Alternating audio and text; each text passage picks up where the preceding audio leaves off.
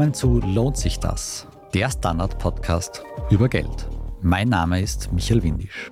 Er ist 93 Jahre alt, hat ein Vermögen von 121 Milliarden Dollar und gilt als Guru der Finanzwelt. Die Rede ist von Warren Buffett. Wie Buffett zu seinem Legendenstatus gekommen ist und wie auch ihr von seiner Anlagestrategie profitieren könnt, das bespreche ich in unserer heutigen Folge mit unserem Wirtschaftsredakteur Alexander Hahn. Hallo Alexander. Hallo. Eins noch, bevor wir in unser Gespräch starten. Wenn euch unser Podcast gefällt, dann abonniert uns am besten noch gleich bevor es losgeht auf Spotify, Apple Podcasts oder wo auch immer ihr Podcasts hört. Dann seid ihr immer die Ersten, die eine neue Folge hören können. Alex, wenn es um Legenden des Investierens geht, dann fällt eigentlich immer ein Name, Warren Buffett. Erklär uns zum Einstieg einmal ganz kurz, wer ist Warren Buffett überhaupt? Ja, du hast schon gesagt, Warren Buffett ist 93 Jahre alt und ist wohl der bekannteste zeitgenössische Investor. Es gab früher auch schon bekannte. Er hat sein Vermögen wirklich selbst gemacht. Er ist Multimilliardär, gehört zu den zehn reichsten Menschen dieser Welt. Und er ist wirklich bemerkenswert. Er hat sehr früh Geschäftssinn entwickelt, als Teenager schon Limonaden verkauft, angeblich mit 13 seine erste Steuererklärung in den USA abgegeben, was auch ein bisschen ungewöhnlich ist. Und in weiterer Folge auch irgendwie sein Herz und Leidenschaft fürs Investieren entdeckt hat. Er hat dann eine Stelle 1954, also auch schon sehr lang her, Benjamin Graham bekommen. Das ist, gilt so als Vater der Fundamentalanalyse beim Investieren und hat dort sozusagen seine ersten Schritte getätigt und sehr viel mitgenommen. Dann nahm alles seinen Lauf. Er hat eigene Investmentgesellschaften gegründet. Die waren ziemlich schnell, ziemlich erfolgreich. So im Familien- und näheren Umfeld hat er Geld eingesammelt, erfolgreich investiert und im Laufe der Zeit hat er eine Firma namens Berkshire Hathaway übernommen, investiert und sukzessive dann übernommen. Das ist bis heute eigentlich sein Anlagevehikel, in dem er alle seine Anlagen bündelt. Und das ist selbst börsennotiert, dort kann man auch einsteigen. Und so ist er einfach immer bekannter geworden. Es hängt aber auch damit zusammen, dass er sehr viele markante Sprüche im Laufe der Zeit auch getätigt hat und die bleiben halt einfach im Kopf hängen. Du hast diese Sprüche angesprochen, die haben den Titel Orakel von Omaha eingebracht. Kannst du da ein oder zwei von diesen Zitaten vielleicht nennen? Kann ich, kann ich. Zunächst einmal Omaha, deshalb, weil dort ist er geboren. Das ist im US-Bundesstaat Nebraska. Und man sagt halt generell dieses Orakel, weil er ein bisschen außergewöhnliche Fähigkeiten ihm nachgesagt wird, Entwicklungen vorherzusehen, daher eben das Orakel. Und Sprüche gibt es einige, für die er bekannt ist. Zum Beispiel einer davon ist, investiere immer nur in Unternehmen, deren Geschäftstätigkeit du auch wirklich total verstehst. Oder das andere ist, investiere nie in eine Aktie, auch nur für zehn Minuten, wo du, wenn du nicht bereit bist, sie für zehn Jahre zu halten. Und es gibt noch wirklich sehr viel mehr Sprüche. Wir werden dann, glaube ich, noch ein paar auch hören von ihm heute. Diese Sprüche fußen ja auf ganz wichtigen Anlageprinzipien, die er verfolgt. Die schauen wir uns dann heute noch genauer an. Was mir noch aufgefallen ist, Buffett schreibt ja auch einmal im Jahr einen Brief an die Investoren seiner Firma, in der er ein bisschen von seinen Einschätzungen des Markts preisgibt. Kannst du uns da näher beschreiben, wie kann ich mir so einen Brief vorstellen? Ich habe mir das den jüngsten angeschaut, der erscheint immer so rund um die Zeit der Hauptversammlung, die ist immer im Februar, findet auch in Nebraska statt.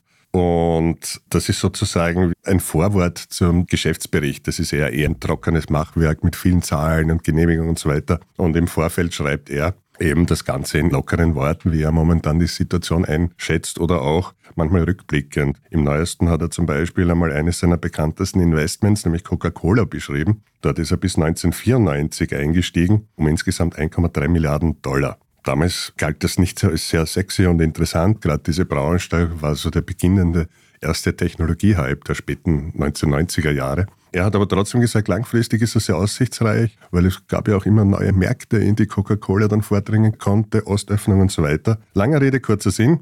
Heutzutage ist dieses Investment 25 Milliarden Dollar wert und an Dividenden kassiert er jährlich jetzt schon 704 Millionen Dollar, war es letztes Jahr. Und dann schreibt er, alles, was Charlie Munger, das ist sozusagen sein jahrzehntelanger Geschäftspartner, tun müssen, ist jährlich die Dividende abzuholen und quasi zuzuschauen, wie man eigentlich immer wohlhabender dadurch wird. Das klingt natürlich für viele sehr attraktiv, einfach die Dividende abholen, schauen, wie man wohlhabender wird und wie man davon lebt. Jetzt beschäftigt sicher viele die Frage, wie wird man so reich wie Warren Buffett? Und du hast vor kurzem einen Artikel bei uns im Standard geschrieben und darin Buffetts fundamentale Lehren beschrieben und auch wie man sich wie man die für sich selbst nutzen kann. Erzähl uns einmal, was sind die wichtigsten Prinzipien, denen Buffett eigentlich folgt? Ganz vorneweg, was ihm natürlich geholfen hat, ist einfach dass er sehr früh begonnen hat zu investieren und mittlerweile schon ein recht alter Mann ist nämlich die Langfristigkeit und die Dauer hilft natürlich extrem dabei, weil man diesen Zinseszinseffekt hat, der sich über die Jahre so richtig aufschaukelt und dann immer wichtiger sozusagen wird. Also die Langfristigkeit ist einer seiner wichtigsten Bausteine beim Investieren und das haben wir ja auch schon gehört, eben bei diesem Spruch, mindestens zehn Jahre eine Aktie halten bereit sein. Und das ist es natürlich, was im Endeffekt ihm sehr geholfen hat und was jeden anderen auch. Man muss kein Warren Buffett sein, um vom Zinseszinseffekt zu profitieren. Das kann man auch. Und je früher man damit beginnt, desto mehr hat man davon. Das ist einer der sozusagen Standpunkte. Sonst hat er zum Beispiel immer versucht, einen eher optimistischen Blick auf diese Welt zu bewahren, auch wenn das mitunter nicht einfach ist. Aber ich gebe jetzt zum Beispiel ein Beispiel. Jetzt nehmen wir die Klimakrise. Ja, eigentlich ist das alles nicht sehr erfreulich, was uns da erwartet und auf uns zukommt. Aber als Investor kann man darin auch eine Chance sehen. Zum Beispiel eben, weil wir neue Technologie brauchen, neue Energieträger und so weiter. Das sind alles Geschäftsfelder, in die man investieren kann und wo sich auch Chancen eröffnen. Schauen wir uns das noch genau an. Aber warum bin ich als Optimist beim Investieren erfolgreicher? Jetzt nur weil ich positiv denke, werde ich auch nicht reich, oder? Das alleine wird nicht reichen, weil man braucht natürlich dann schon in Wahrheit die richtigen Investments auch zu tätigen. Das herauszufinden oder die zu finden, ist ja auch eine Spezialität von ihm. Er ist sogenannter Value Investor. Das heißt, er versucht immer unterbewertete Aktien oder Unternehmen herauszufinden, die zwar eigentlich gut laufen, aber aus irgendeinem Grund gerade an der Börse nicht hoch bewertet, sondern eher tief bewertet sind wie ich es vorher bei Coca-Cola erwähnt habe, das galt damals, war überhaupt nicht im Trend. Daher war die Aktie auch relativ billig, weil sie aus dem Fokus war der anderen Investoren. Die haben mehr geschaut, beginnende Internet und so weiter. Die haben ganz andere Erwartungen und wollten eher kurzfristig da jetzt auf diesen Zug aufspringen. Hat der Warren Buffett anders gemacht, eben mit seiner ganz langfristigen Sache.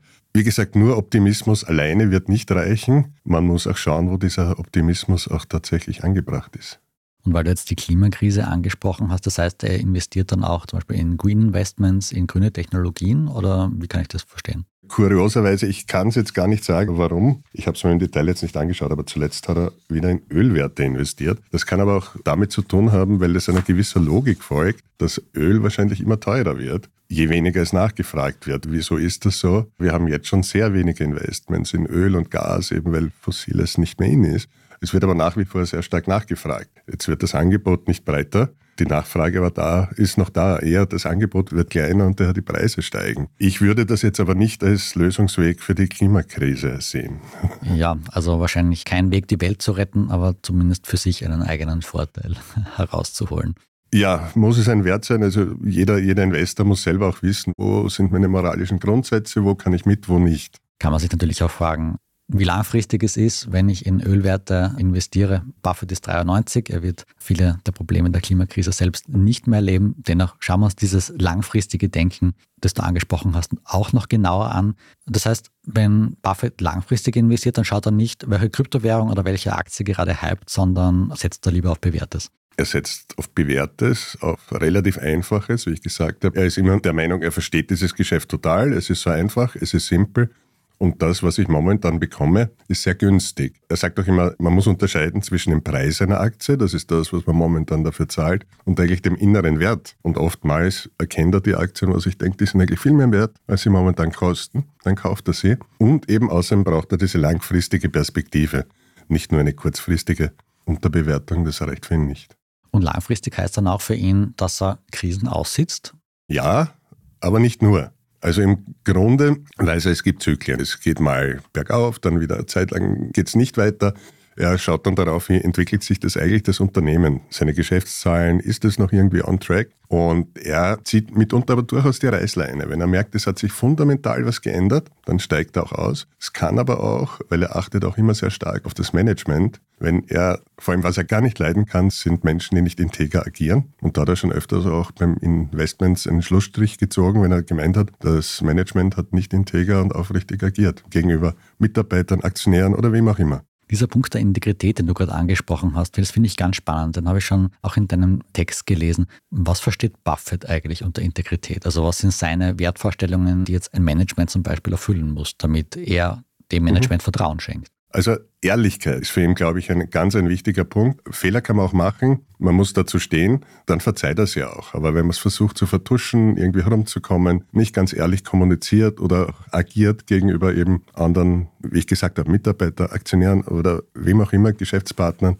das ist für ihn eher ein No-Go. Mhm, mhm. Wir haben es jetzt vorhin mit dem Ölinvestment schon ein bisschen angesprochen, aber heißt Integrität für Buffett auch ethisch zu investieren? Man redet ja viel von ESG-Investments oder ist das für ihn eigentlich kein Thema? Das Thema ESG hat auch einfach mehrere Dimensionen. Was bei ihm sehr ausgeprägt ist beim Warren Buffett, ist einfach auch sein sozialer Gedanke, den hat er durchaus. Er hat zum Beispiel, glaube ich, im Jahr 2011 hat er sich zum Beispiel darüber mokiert, dass nach der Steuerreform von George Bush Junior er selber einen tieferen, und zwar die Hälfte ungefähr, Steuersatz von dem gezahlt hat, von seiner Sekretärin, der Angestellten. Er ist Milliardär. Das hat er als ungerecht empfunden. Er spendiert auch einen großen Teil seines Vermögens für wohltätige Zwecke. Und er hat auch schon langfristig einen Punkt angesprochen, der momentan sich auch irgendwie zu manifestieren scheint. 2006, glaube ich, hat er das erwähnt, hat er schon gesagt, es gibt einen Krieg, den die Reichen gegen die Ärmeren führen. Sie haben ihn angezettelt und sie werden ihn gewinnen. Momentan schaut es so aus, als hätte er recht behalten. Es klingt aber nicht so, als ob das das wäre, das ihm vorschwebt als Gesellschaftsmodell. Erfolg an der Börse hat für Buffett also nicht so viel mit Intuition, hohem Risiko oder schnellen Trades zu tun, sondern eher mit Überlegung und Ausdauer. Nach einer kurzen Pause schauen wir uns noch genauer an, wie ihr von Warren Buffetts Anlageentscheidungen profitieren könnt.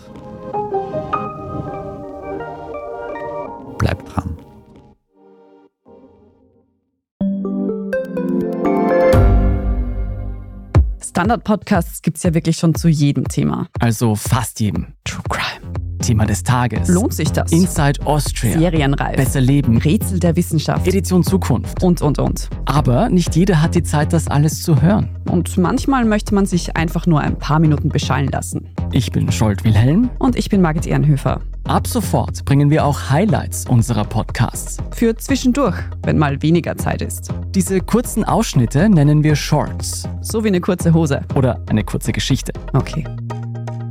Und Shorts vom Standard finden Sie jetzt überall, wo es Podcasts gibt.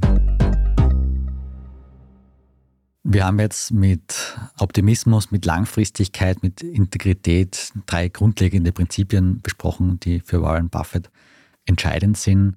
Du hast aber auch schon angesprochen, das reicht alles nicht aus, sondern er schaut sich die Unternehmen sehr, sehr genau an, betreibt Fundamentalanalyse. Kannst du uns noch einmal näher erklären, was ist das eigentlich? Was macht er da?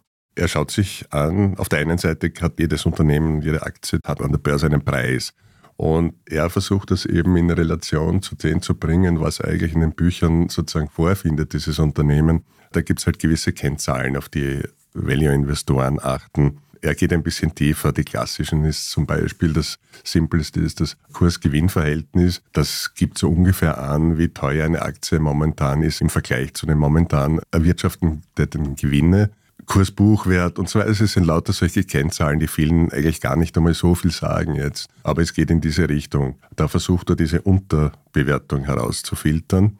Das geht heutzutage schon relativ leicht. Man kann das auch im Internet, über, da gibt es genug Datenbanken, dass man eigentlich relativ schnell an sehr günstige Aktien kommt nach diesen Kennzahlen. Es gibt aber noch einen zweiten ganz, ganz wichtigen Punkt nämlich die Frage, warum ist diese Aktie jetzt so günstig? Es gibt nämlich welche, bei denen das durchaus berechtigt ist. Man denke zum Beispiel an Unternehmen, die früher mal wirklich top waren. Ich weiß nicht, Kodak, klassische Fotografie, Filme, die haben einfach nicht die Digitalisierung mitbekommen, völlig verschlafen. Und bei denen war es natürlich ein langfristiger Abstieg dieses einstigen Vorzeigeunternehmens. Daher war die Bewertung auch immer relativ günstig. Und zwar das zu Recht, weil das Unternehmen war am absteigenden Ast. Und da gilt es eben jetzt, die herauszufinden, bei denen das zu Unrecht ist, wo das Unternehmen nicht am absteigenden Ast ist, sondern eigentlich eh ganz gut unterwegs.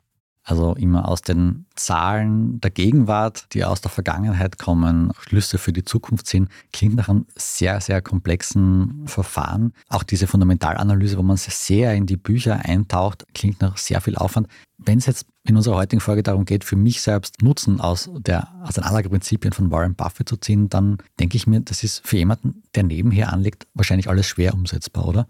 Völlig korrekt, ja. Also er ist ja Vollzeit- oder Profi-Investor, das heißt, er hat quasi seine ganze Arbeitszeit darauf investiert, hat natürlich ein Team, das ihn unterstützt und so weiter. Das hat man als Privatinvestor nicht. Jetzt kann man versuchen, das im Kleinen nachzuahmen, mit so viel Zeit, wie man sich halt nimmt für quasi das nebenbei investieren. Die Frage ist halt, wie weit man damit wirklich kommt. Es gibt aber auch andere Möglichkeiten, nämlich, ich habe es schon erwähnt, dieses Investment-Vehikel von Warren Buffett, Berkshire Hathaway heißt es, das ist selbst börsennotiert. Sprich, man könnte einfach dort einsteigen und sozusagen mitmachen, was das Orakel von Omaha so macht. Ein bisschen ein Problem ist folgendes. Er ist halt schon 93 und sein Geschäftspartner, der Charlie Munger, ist gar schon 99. Das heißt, allzu lang werden die das nicht mehr führen. Die werden zwar sicher gute Nachfolger finden, aber die Frage ist, für wie lang sich dann dieser Geist von ihm noch wirklich in dieser Firma hält, das kann dann wahrscheinlich auf wirklich lange Frist keiner sagen. Sehr spannend finde ich ja bei Berkshire Hathaway. Die gilt ja als die teuerste Aktie der Welt. Ich glaube, wie ich das letzte Mal reingeschaut habe, hat die 527.000 Dollar gekostet. Also ist auch schwer reinzukommen. Gibt es das auch für kleine Anleger wie mich oder dich einen sinnvollen Weg, um da einzusteigen? Ja, das gibt es durchaus. Also zunächst möchte ich einmal sagen, alleine diese Berkshire Hathaway-Aktie zeigt eigentlich, wie mächtig dieser Zinseszinseffekt ist, wenn man gut investiert. Ich habe mir das da aufgeschrieben, schaue ich gleich nochmal nach. Zum Beispiel der Kurs dieser Aktie lag Anfang 1977 bei 98 Dollar. Jetzt eben bei einer halben Million Dollar. Das ist eine gewaltige Steigerung. Und da sieht man einfach, wie viel da drin steckt. Die Marktkapitalisierung, also sprich der Gesamtwert des Unternehmens, ist ungefähr 300 Milliarden Dollar derzeit. Jetzt haben wir sehr viel von den Erfolgen von Buffett gesprochen. Er ist seit 54, oder Mitte der 50er mit seiner eigenen Firma im Investmentgeschäft tätig. Ich kann mir jetzt schwer vorstellen, dass es da ihn immer bergauf gegangen ist. Was waren seine größten Niederlagen eigentlich? Ja, natürlich hat er einige Niederlagen auch einstecken müssen. Und als gutes Beispiel mag vielleicht eben direkt diese Firma Berkshire Hathaway dienen. Ursprünglich, als er dort erst einmal quasi eingestiegen ist, war das ein Textilfabrikant. Der war damals wirklich auch unterbewertet und er hat da auch gesehen oder geglaubt, dass es da eine langfristige Perspektive gibt, hat es aber dann gleich weiterentwickelt und diversifiziert in andere Branchen gehabt, zunächst und Versicherungen und so weiter und dann ganz andere Investments. Und das war auch gut so, weil er selbst sagte, Investition ins Textilgeschäft von Berkshire Hathaway war das eine schlechteste Investition aller Zeiten. Wir wissen ja, die Textilbranche hat sich in den westlichen Industrieländern nicht so gut gehalten. Da ist sehr schnell sehr viel dann verlagert worden nach Asien. Dementsprechend ist das nicht so gut gelaufen. Aber zum Glück hat er eben schon genug andere Bausteine in der Firma, dass er das gut verkraftet hat. Also Diversifikation ist auch für ihn natürlich ein Schlüssel.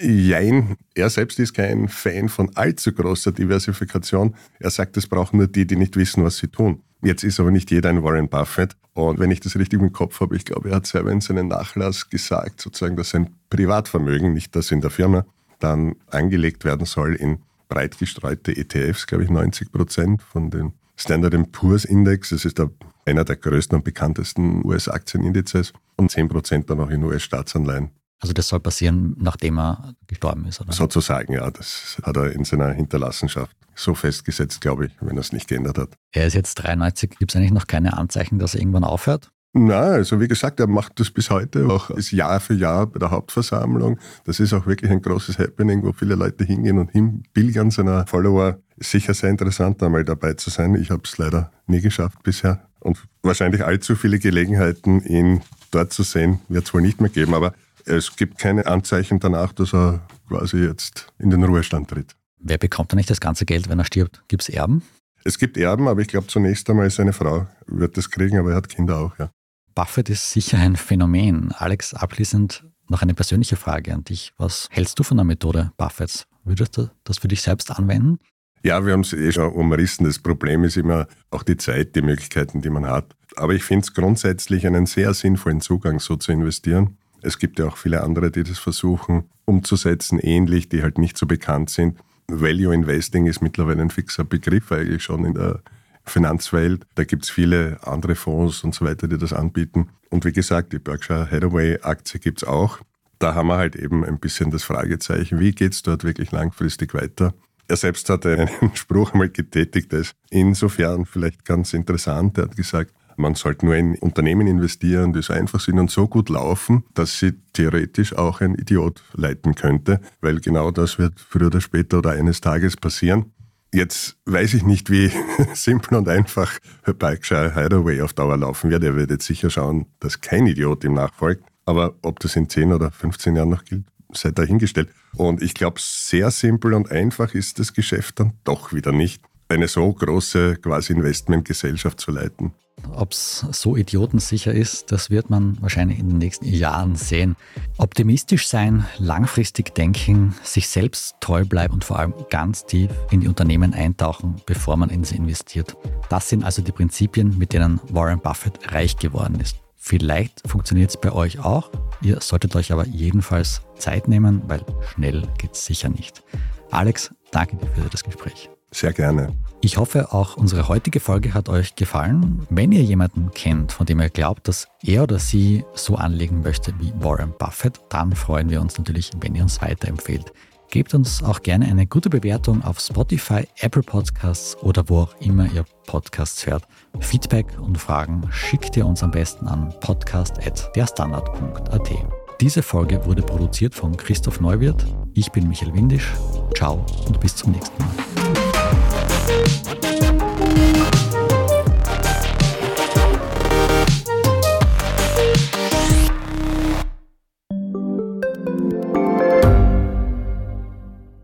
Ich bin Doris Prisching. Und ich bin Michael Steingruber. Und gemeinsam sind wir Serienreif. Das ist der Standard-Podcast über die spannende Welt der Serien. Genau, bei uns erfahren Sie faszinierende Details über House of the Dragon und die Ringe der Macht. Und restlos alles über satanische Spiele in Stranger Things. Wir widmen uns Seriengrößen von Obi-Wan Kenobi bis zu RuPaul. Und zerlegen die neueste Marvel-Serie. Wenn nötig. Serienreif, euer Streaming-Podcast jeden zweiten Donnerstag eine neue Folge.